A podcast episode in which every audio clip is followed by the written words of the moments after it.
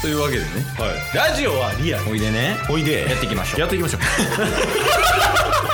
ゲットボンバ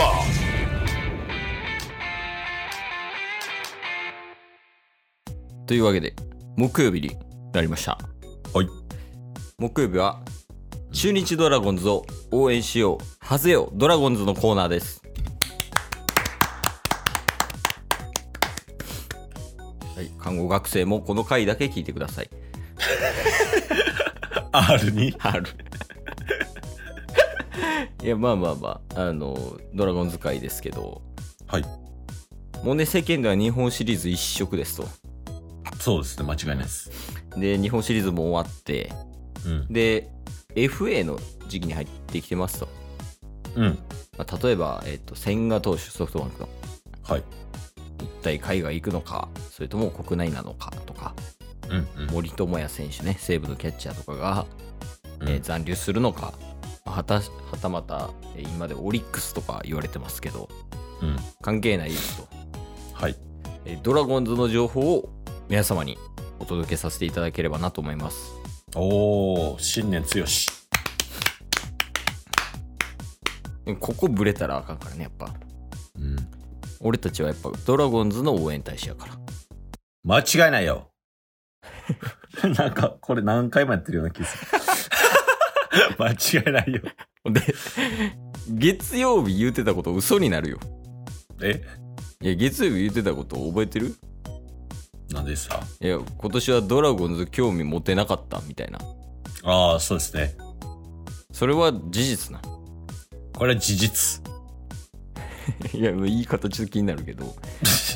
えでもこ、今年っていうかもう、これからは違うって感じでいいもうね今季終わったんで日本シリーズも終わった頂点決まった、うんじゃあ次に向けて頑張っていこうっていう時期ですから、もう違うようわあ最初だけはいいね、去年同 様。いや、まあまあまあ。で、あの、お便りが届いてるんですよ。ドラゴンズについての。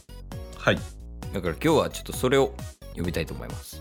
おおやっとやな毎週毎週それね、若松とアリエルクビになってねえ から。やばいよ、もう。えーそれによってね、ドラゴンズのお便りもうん。溜まってまして、ね。はい。えーいただいたお便り、9月24日。 1ヶ月前だ。もっと前。すいません。はい。えー、すみかっこ、はい。譲れません。お疲れ様です。お疲れ様です。まずは、 はい。えー、大使、お疲れ様です。お疲れ様です。えー早速ですが、堂林選手 は、ドラゴンズに譲れません。質の話してんねん、マジちょ、なんかもう、渦巻きさん現象になってるから。 こっちが読む遅いだけやのに、いつの話してんねんって。でむちゃくちゃよね。はいはい。えー愛知県出身ですし、うん。現実味もありますが、うん。かっこ、さすが大使。うん。しかし、広島県民としては譲れないのです。うんどうか別のチームの選手をご検討いただきたく。何卒、何卒。はい。もうちょね。もちろんですね。はいあありがとうございます。りがとうございます。確かにねそのドラゴンズやっぱ補強しないとやばいよっていう話の中でうん。あ広島の堂林選手いいんじゃないっていう話になったよねそうっすね。なんかリードオフマンもいけるみたいな話したような気がします。それこそお太田みたいにね先頭打者ホームランいけるよみたいなうん、確かそんな感じだったと思うけど、はい、まあもうちょからはちょっと NG 食らってますとうん、まあでもそれは球団で決めることだから極論やな そんな逃げ方ある こっち側が意見出しといていやまあでもどうやろなハマるかなっていうのはあってはい確か Do ってさサードとかじゃなかったサードファーストっすねメインはまあ外野もできるよぐらいやんね。で、から結構サードって確かドラゴンズ硬いやんもうそうっすね、そうっすね。えーっと石川選手うん、うん。とうん周平はい。まあこの2人がどうやねんっていうのはあるけど福田もいます。ん福田。福田サードだ福田、福田もサード、ファースト、あの、中村のりスタイルなんで。 出すな今の2軍の打撃コーチ 揉めた説とか出てたんやから一時期確かそうやねまあでも取れるんやったらやっぱいろんな選手取ってほしくてに。うんうん。いやそれこそ例えばねうんちょっと話題にも上がってた都市ねおー、倉本選手そうそうそう都市とかも取ってほしいよ確かに。だから都市でいけるな。ここの枠を埋めるって考えたら。うんいやあまあでもねその都市も堂林もやっぱりこうまだパンチ力に欠けるやんほうほうほう。まあ確かに、ドラゴンズの、まあ、今期の課題っていうのは、ほんまにホームランとかね、一発、長打力っていうのが、顕著に現れてましたもんね。そうそうで日本シリーズでもね結局オリックス優勝したけどうん。うん。オリックス結構ヒット打ってたけど点は入らんかったよねはいはいはいはでい。それの原因の一つでうん。あの結局ホームラン打ったんが吉田選手の2本と太田の1本なんよ、はいはいはいはい。やし長打もそんな出てないとうん。でその結果点数全然入らへんみたいなうん。前からもう結局投手陣のゴリ押しで勝ったみたいなとこなんよね、はい。でそれを学ぶのであればうん。それオリックスから学べばいいんじゃないああ、もう間違いないですね。今年の頂点ですから。ねやっぱ言うたらオリックスを目指してドラゴンズが成長していけば、うん日本シリーズも勝って日本一になれるっていう仕組みやん確かに。やからめちゃめちゃ守備固くしてうん。プラス中継ぎ陣の補強おお。この2つでその落合ドラゴンズを彷彿とさせるような守って勝つみたいな、はい。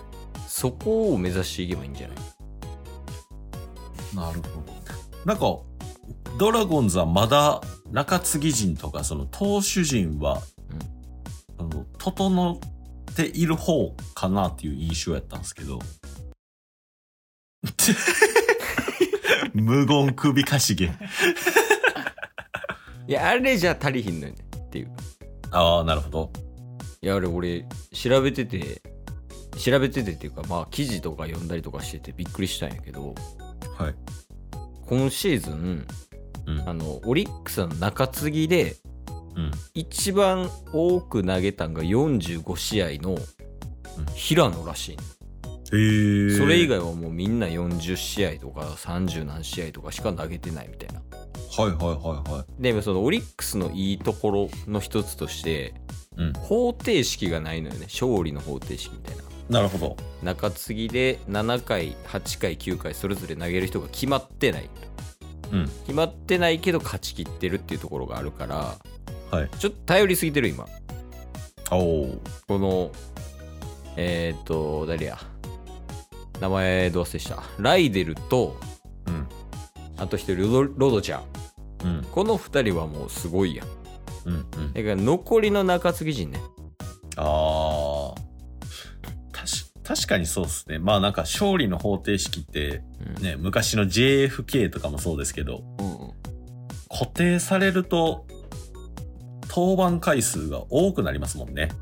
そうそうそううん、で登板回数が多くなるイコール他の登他の選手の登板回数が減るうん。減ることによって経験値下がるうん。で経験値下がるイコール育たないみたいなそうですね。うんで、方程式の人たちも負担が重くなりますもんね。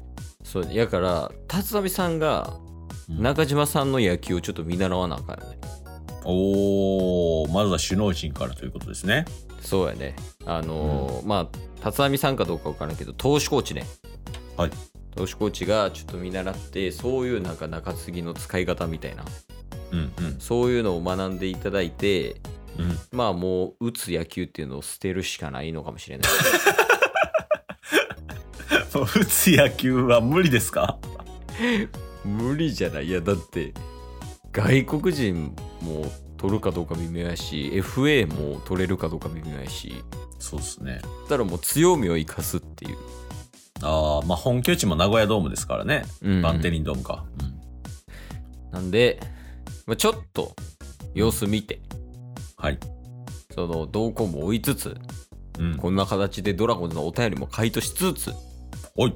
来年日本一を目指してそうですね。僕たちはドラゴンズを応援しますいや、マジ応援しましょう、ほんまに。これは。最後意気込みいいですかやっぱここで終わってたらダメっす。やっぱ悔しさをバネにしていこいやお前が選手だった方がええわ 今日も聞いてくれてありがとうございましたありがとうございました番組のフォローよろしくお願いしますよろしくお願いします概要欄に Twitter の URL も貼ってるんでそちらもフォローよろしくお願いします番組のフォローもよろしくお願いしますそれではまた明日番組のフォローをよろしくお願いします